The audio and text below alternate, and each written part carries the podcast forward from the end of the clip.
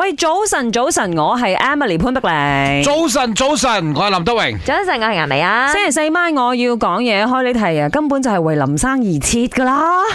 你一定要問下大唔家。係，其實咧最近點解係我突然間有呢個 idea 要講呢個話題？因為我 friend 咧就同我呻就講話，嗱，我同你講啊，你以後咩都可以做，千祈就唔好同你老公一齊做生意或者男朋友一齊做生意，即係咁樣。佢 warn 我先，因為哈哈佢佢猛砸 OK 嗯因為公事咧就同有老公啲爭拗嗯咧係啦，誒大吵咁樣啦，咁所以佢就講，哎呀呢啲嘢即係可以避免咧，因為佢哋洗濕咗個頭啦，係係係哎誒公事又開咗，即係生意又 run 緊，咁又好難噶喎，嘈晒交咁樣咧，係直接影響兩夫妻嘅感情嘅嗯一定啦，所以要揾個定位咯。不過先講翻，顏欣你撐唔撐夫妻共事先？唔撐。唔撐。唔撐，我其實都係唔撐嘅，嗯我唔撐嘅原因係因為我覺得啦，即係兩公婆相處嘅話呢，講公事一定傷感情，嗯所以如果即係兩個喺唔同嘅領域做嘢嘅話，嗯咁樣你有唔同嘅知識嘛，咁你翻到屋企分享，多啲話題咦都有啲新鮮嘢講下係但係好啦咯，多人就話，如果兩個喺唔同領域嘅話咧，嚇分分鐘咧就得唔到呢個共識，唔梗會係體唔會諒，啦，睇下然之後就人嘈咯。交分手哦，所以你就係因為咁揾到你嘅經紀人做你 老婆啊！大家喺同一個領域係咪先？啊，啊！我啲嘢全部佢安排嘅，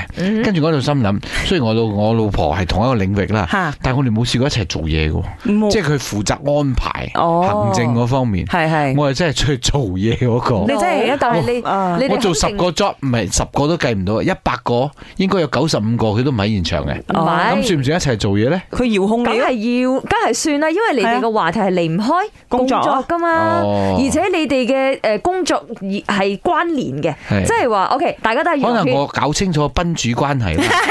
所以我哋係冇傾工作，你安排咩俾我，我做咩 咯。呢個係重點，係林啊，生其實係打邊個唔知工其實咧啫後。邊嗰個還 是嗰個，我係打工仔嚟噶，啊係我佢係我事後婆，所以其實好多時候，因為你哋冇衝突，嗯你哋都好，因為你老婆好忍得你，我先講翻，佢哋係有衝突，但係佢哋係 大人。係佢哋處事成熟，所以佢哋有衝突之後咧，佢哋都知道公還公，事還事。冇衝突㗎，我我淨係做咋，冇嗯冇得反駁。那我有講嘢，